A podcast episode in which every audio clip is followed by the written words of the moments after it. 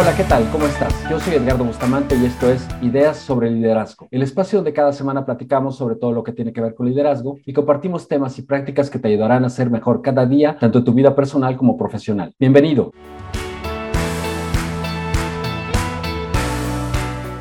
Hoy tengo el gusto de acompañar nuevamente a alguien que tú conoces muy bien, porque te acompaña cada semana y lo escuchas cada semana en este espacio, porque además es el titular del mismo, y él es Efraín Zapata. ¿Cómo estás, Efraín? ¿Qué tal, Edgardo? Afortunadamente todo muy bien por acá, muchísimas gracias y un gusto estar de nuevo contigo. No, el gusto es mío y seguramente nuestros amigos de la audiencia también lo, lo perciben como algo que pueden disfrutar y de lo que pueden aprender. Efraín, hace algunas semanas presentamos un episodio en el que retomamos algunas preguntas, temas e inquietudes que nuestros amigos de la audiencia nos hacían llegar por medio de nuestro email, que por cierto pueden escribirnos a él constantemente y ahorita tú nos estarás comentando cuál es la dirección. Y le retomábamos un poco para, para, para reunir estas inquietudes y darles un poco de espacio, comentarlas, analizarlas y porque seguramente, eh, eh, seguramente a, algunos de los otros amigos que no nos han contactado les pueden resonar. Eh, esta vez vamos a retomar esta dinámica para escucharlos e interactuar con ellos y, y sobre todo agradecerles que nos hagan el favor de su atención. Excelente, me encanta la idea y bueno, pues esta es una forma más que tenemos de entablar hablar este diálogo y te puedes también responder algunas de las inquietudes que, como tú bien dices, Edgardo, pues a lo mejor expresa una persona, pero no es privativo de ella, sino que seguramente pueden aportar, pueden generar valor a muchos otros de nuestros amigos en todos los países donde nos escuchan. Exactamente, Efraín. Y bueno, como te comentaba hace rato, nos lo hicieron llegar a través de nuestro correo electrónico hola arroba ideas sobre liderazgo.com y los invitamos a que nos sigan escribiendo por ahí, ¿no? Claro, todos sus comentarios, preguntas, dudas, ¿qué les gustaría que mejoráramos? ¿De qué les gustaría que platicáramos, todo eso créannos que nos, que nos llena de muchas eh, ideas y de muchos elementos que podemos hacer para que este espacio sea cada vez mejor. Sus comentarios son bienvenidos y sean además eh, el punto del que partimos nosotros para crear este espacio. Así es, pues ¿qué te parece si empezamos con el primero de estos comentarios, la primera de estas preguntas? Perfecto, Efraín, vamos a empezar.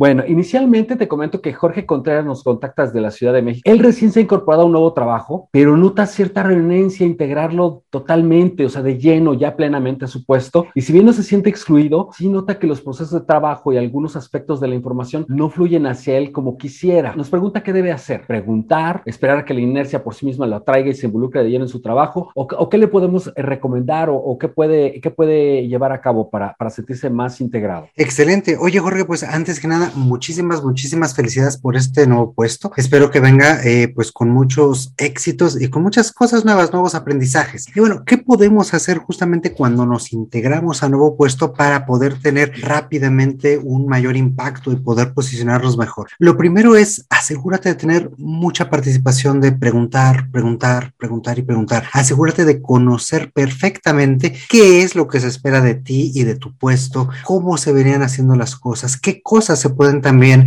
empezar a hacer mejor. Cuando tú tienes esta apertura para primero escuchar y saber cómo es el, el momento actual, cómo es la cultura, cómo es el estilo de trabajo y sobre todo que te abras para aprender de tu equipo, para aprender de tus compañeros, es ahí donde rápidamente vas a poder eh, aplicar nuevas cosas. Un error que, que normalmente cometemos cuando estamos en un nuevo puesto es pensar que justamente como traemos una nueva visión, una nueva forma, un nuevo esquema, o a lo mejor estamos acostumbrados a hacer las cosas como lo veníamos haciendo en nuestro anterior trabajo, en nuestra anterior organización, pues vamos a poder hacer las cosas o vamos a poder generar cambios muy rápidamente, pues porque vamos a tener todo fresco y con una, una visión diferente, ¿no?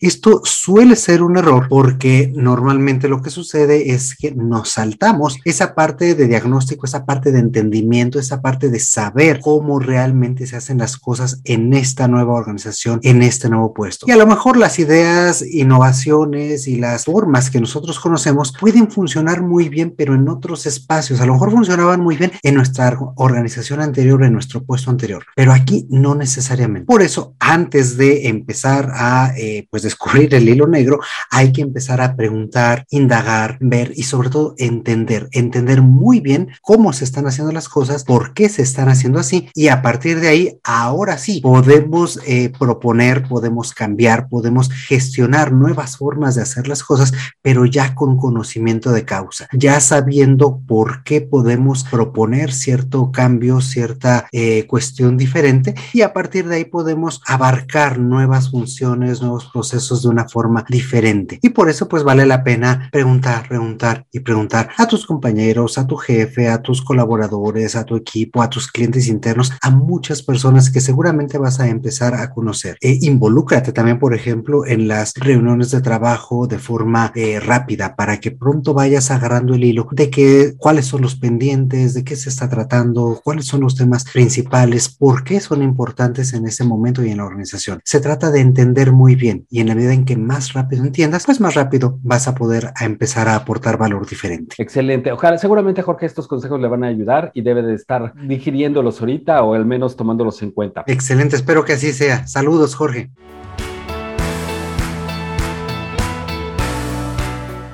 En ese mismo tenor, en ese mismo sentido, Efraín, Manuel Tenorio nos escribe desde Montevideo, Uruguay, un saludo hasta allá, y nos plantea una situación un poco parecida a la de Jorge. Él está iniciando un nuevo proyecto laboral, recién se ha integrado también a una organización en un puesto que estuvo buscando por mucho tiempo y se siente muy entusiasmado. Como muchas personas, llegar a una nueva organización pues genera cierto temor e inseguridad al momento de incorporarse. ¿Qué aspectos debe tomar en cuenta Manuel para incorporarse gradualmente y hacerlo de una manera más amable, enviando las señales correctas? Pues antes que nada, muchos saludos hasta allá hasta Uruguay, hasta todo el cono sur, donde hay muchas personas que también nos escuchan. Y como bien mencionas, es algo, es una situación muy parecida a la de Jorge. Y aquí lo primero, además de, de lo que acabamos de decir, de entender muy bien, es conocer y prestar mucha atención a la cultura de este nuevo lugar de trabajo, de este, pues, de este nuevo lugar de trabajo. Aquí eh, normalmente primero vale la pena conocer cómo se hacen las cosas en estos nuevos lugares para poder ser mucho más sutiles en nuestra aproximación aproximación y en la forma en que vamos a tener de interactuar con las personas, en la forma en la cual vamos a poder eh, incidir y generar un impacto mayor. Otro error que normalmente podemos cometer aquí es plantear nuestro punto de vista o plantear las propuestas, las iniciativas que tenemos desde la cultura que teníamos en el lugar de trabajo anterior. Y es que diferentes culturas y diferentes organizaciones valoran cosas diferentes. Entonces hay que asegurarnos muy bien de identificar cómo es la nueva cultura de trabajo, qué es lo que se valora allí y en función de ello que nuestras propuestas, que nuestras aportaciones, que nuestros comentarios inclusive vayan dirigidos hacia allá, que podamos tener esta empatía con esta nueva cultura de trabajo que estamos viviendo para poder incidir de una mejor manera, para poder impactar de una mejor manera. Igual a lo mejor un comentario que, que sirve bien tanto para Manuel como para Jorge es pues presentarse, ¿no? También plantearse ellos como una nueva persona, como una persona que se está integrando y pues tal cual llegar y presentarse con todos los equipos diciendo yo soy fulano de tal, yo soy Jorge, yo soy Manuel, yo soy quien quieran que sean eh, pues todos nuestros amigos que nos escuchan, mis expectativas son estas, estoy tomando este puesto, tengo tal vez esta experiencia, por favor acérquense conmigo para cualquier tema sobre esta área, sobre estos procesos, etcétera, ¿no? Eso es algo que le da mucho este toque humano y que saben, eh, antes era una labor que hacía mucho pues, pues nuestro jefe cuando nos daba la bienvenida, ¿no? Prácticamente nos paseaba por toda la oficina y nos decía, eh, oye, te presento a tal, te, te presento a tal otra persona, esta es la nueva persona que se está añadiendo al puesto, etcétera, ¿no? Hoy con toda esta virtualidad, eso ya no se da tanto. ¿Por qué? Pues, literal, porque ya no tenemos una oficina donde llegar a presentarnos con todo y donde estén todas las personas. Entonces, allí es donde es importante asegurarse de eh, preguntar con quiénes vamos a tener interacción y pues agendar, aunque sea una eh, charla muy breve de 5, 10, 15 minutos, justamente para esto, para presentarnos, tener este toque humano y poder empezar a establecer una buena relación de trabajo. Siempre, siempre la llegada puede resultar complicada, pero creo que con lo que, con lo que tú estás mencionando puede aligerarse y puede ser, digamos, un aterrizaje menos forzoso y menos, menos agitado, ¿no? Claro, y yo a mí me gusta pensarlo desde una perspectiva mucho más humana, ¿no? O sea, no es que nos estemos presentando únicamente desde un rol de cliente interno, proveedor interno, oye, voy a necesitar de ti, voy a necesitar de ti aquello, ¿no? O yo te voy a proveer de aquello. No, se trata de decir, oye, yo soy Efraín y mira, me, para que me conozcas un poco más, estoy así, este, me gusta esto, me gusta trabajar de esta forma. Digo, la parte personal, pues ya cada quien sabe hasta dónde compartir y también eso nos da mucha pauta la cultura, ojo, no de la organización, sino la cultura nacional donde estemos, ¿no? Por ejemplo, aquí en México sí somos muy dados a compartir mucho esta, esta parte personal, esta parte familiar, esta parte mucho más personal, ¿no? En otros lugares del cono sur, inclusive, creo, me parece que también esa es la tónica en países como en Uruguay, como en Argentina, que sí se presta un poquito más para separar la vida personal de la parte laboral. Allí a lo mejor nuestra aproximación puede ser un poco más desde la perspectiva de la experiencia, desde la perspectiva académica, desde la perspectiva de quiénes somos profesionalmente. Pero ojo, siempre con esta cuestión mucho más personal. Oye, soy Efraín, yo me dedico a esto, creo que te puedo añadir valor con esto, esto y esto. Mi experiencia es tal. Si estuviéramos en un caso mucho más personal, hola, oye, yo soy Efraín, este, me estoy incorporando aquí, llevo apenas tanto tiempo, eh, fíjate que tengo familia, estoy este, casado, estoy casada, estoy esto, aquello, este, y aquí voy a estar tomando este rol, este tipo de funciones. Eh, por favor, acércate para mí con cualquier cosa que tengas que ver con este tipo de cuestiones. También me gustaría que si tengo alguna duda, poderme acercar contigo. ¿Qué te parece? Esa última parte también es bien importante. Mostrarse pues humilde para poder abrir esa puerta para tomar esta, esta posible ayuda, ¿no? Y eso generalmente a las personas pues también las predispone a escucharnos y a estar mucho más abiertas con nosotros. Perfecto, perfecto.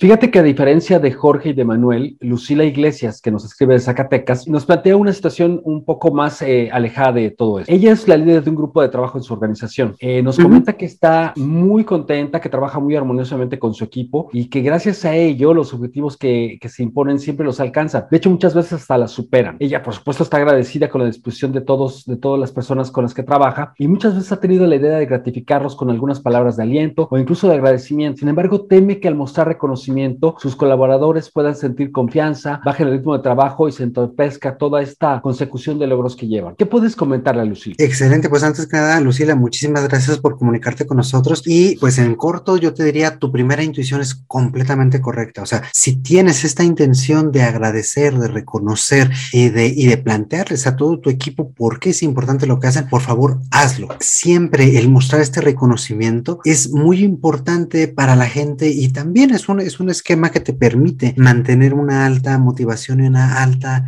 energía en todo el equipo. Entiendo también que puedas tener estas dudas, sobre todo planteando o sobre todo pensando en algunas culturas organizacionales que suelen ser más jerárquicas, más tradicionales, más orientadas hacia el logro y no tanto hacia la parte humana. Y, y bueno, pues también todavía existen este tipo de organizaciones. Por supuesto, no se trata tampoco de llegar y hacer una fiesta y agradecer a todos de esta forma tan grandilocuente, ¿no? Si eso no va con la cultura de la organización, puede haber formas mucho más específicas o mucho más sutiles de, hacer este tipo de agradecimientos, pero no por ser sutiles o por ser menos grandilocuentes, son menos efectivas. Un sincero agradecimiento, oye, qué buen trabajo, felicidades, qué bueno que lo estás haciendo así. Con eso ya tienes un pie este, en la dirección, en la dirección correcta. Y es justamente esto, que las personas sean capaces de observar el valor de su trabajo y por qué es importante Siempre el agradecer, siempre el reconocer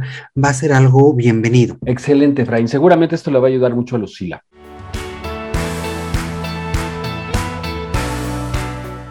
Fíjate que Oscar Merino nos escribe desde Mérida, Yucatán. Él tiene 22 años y recién ha egresado de la universidad como mercadólogo. Oscar tiene un proyecto personal que planea emprender ya, es, va, va, a iniciar su carrera como emprendedor. Sin embargo, no se siente seguro de poder liderar a las personas que integre a su equipo. Pues es joven, no sabe si podrá contar con su colaboración, formalidad, compromiso, incluso respeto, ¿sabes cómo se dan estas situaciones? Claro. ¿La juventud es un problema para ser líder? En una sola palabra, no. Eh, felicidades, Oscar. Creo que, que, como dice Edgar, es una persona muy joven y que ya tengas planteado un proyecto de emprendimiento, pues justamente habla de este empuje, de esta energía y de este ánimo que es exactamente lo que te hace un buen líder. No tengas miedo. Muchas veces las personas jóvenes tenemos esta aparente desventaja, que no lo es, de que sentimos que justamente por esta juventud podemos, pues sí, como decía Edgardo, a lo mejor no ganarnos el respeto inmediato de todas las personas, ¿no? Y es hasta cierto punto cierto, muchas personas todavía tienen este paradigma, ¿no? De, bueno, tú que me vienes a decir, ¿no? Tú que conoces de esto si yo vengo haciendo este tipo de trabajo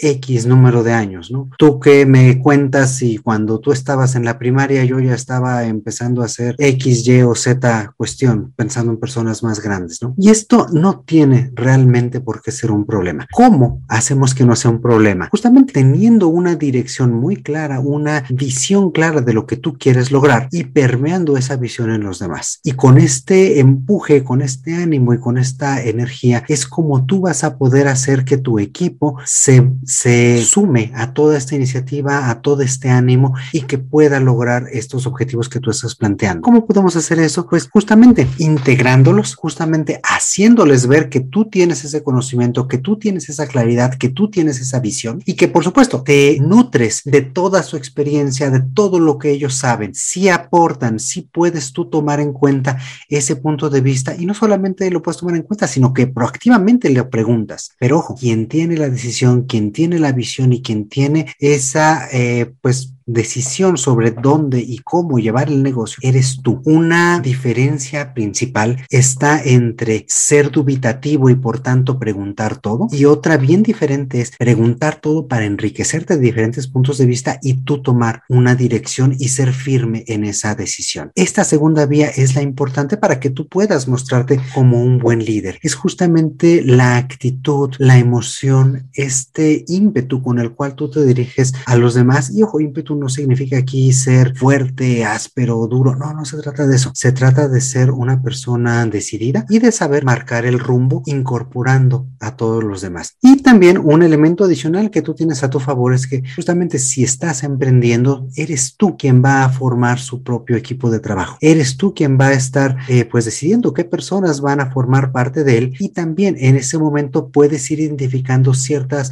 actitudes, ciertas visiones del mundo, ciertas perspectivas que tiene la gente y también siéntete en la, en la mejor disposición para tú seleccionar al mejor talento y a las mejores personas para ti y para tu proyecto. Muchas veces podemos pensar que la mejor persona es la que más sabe, la que más experiencia tiene, la que mejor currículum tiene y no necesariamente. A veces hay personas con eh, no tanta experiencia o con no tanto expertise, pero con un alto nivel de orientación hacia el aprendizaje, con una excelente actitud y eso también cuenta, eso también vale. Tú sabrás eh, mejor que nadie, pues identificar la mezcla que tú necesitas entre experiencia, conocimiento, actitud y energía para poder ir conformando tu equipo de trabajo y también que sean personas con las cuales tú resuenes, con las cuales tú te sientas cómodo y con las cuales tú puedas construir algo mucho más fructífero. Genial, genial. Seguramente le va a ir muy bien y, y le deseamos mucho éxito en el proyecto que está emprendiendo, ¿no es así? Así es, mucho éxito.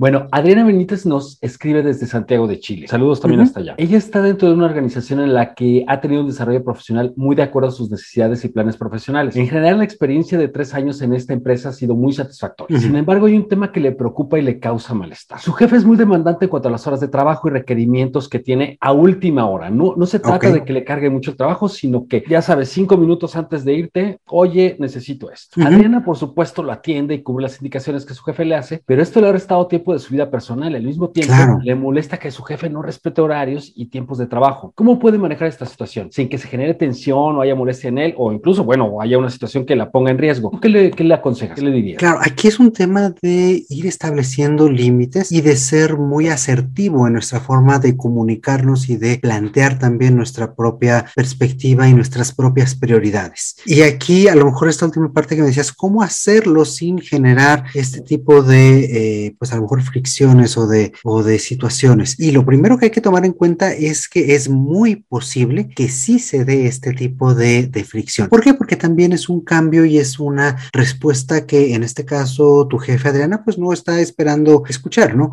Él que más le gustaría que siempre dijéramos eh, que sí y que respondiéramos de forma eh, pues positiva en cualquier circunstancia. Ahora, el riesgo de esto es que si siempre respondes de forma positiva y siempre te quedas realizando el trabajo hasta pues horarios después de, de lo laboral o después de lo que tú tienes establecido, es difícil, es cada vez más difícil establecer esos límites y volver a ganar ese pues ese tiempo que es tuyo, ¿no? ¿Cómo podemos empezar a establecer límites? Pues justamente empezando a decir no. Y empezar a decir no no es así de tajante, no es decir, no, no lo pienso hacer y listo. Es decir, oye, este, este pendiente de último minuto, eh, a lo mejor pues tú también sabes valorarlo, tú también sabes ver qué tan urgente y qué tan prioritario es. Si realmente lo es, si realmente vale la pena porque tiene una consecuencia importante no realizarlo en el momento, pues a lo mejor lo haces. Si no es así, es allí donde podemos empezar a manejar una respuesta diferente. Y justamente parte de allí, oye, este pendiente o este tema que me traes a esta hora, considero que no pasa nada si lo atendemos y le damos respuesta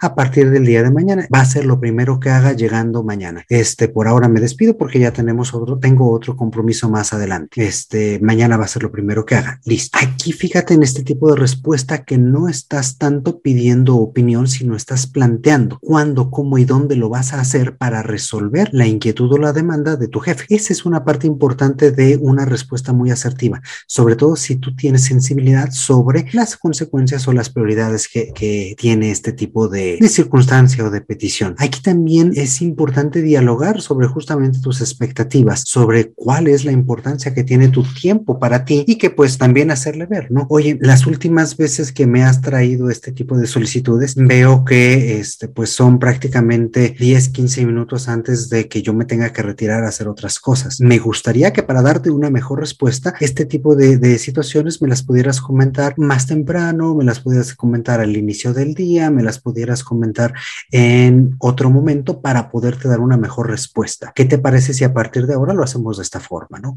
Y ahí entablar justamente un diálogo de retroalimentación con él para también hacérselo ver. A lo mejor hay situaciones, hay momentos en los cuales pues también se nos juntan los pendientes y los vamos dejando al final y pues los pasamos para otra persona, los delegamos al final del día porque pues todo el día estuvimos trabajando en otras cuestiones y no necesariamente como uno como líder tiene la expectativa de que sean cubiertos en este mismo momento. Por eso también es importante dialogarlo, consensuarlo y ver qué es lo que él espera y de qué forma también podemos esperar o podemos dar una mejor respuesta, ¿no? Sí, poner límites siempre, siempre es importante y es sano. Claro, además, ¿no? Para ambas completamente es muy sano, si no, pues nos eternizamos en el trabajo. Y sabes, eso es algo que cuando se amerita y cuando sí vale la pena, está muy bien. Sin embargo, si lo hacemos una costumbre, a la larga, honestamente nadie nos lo agradece. Así es.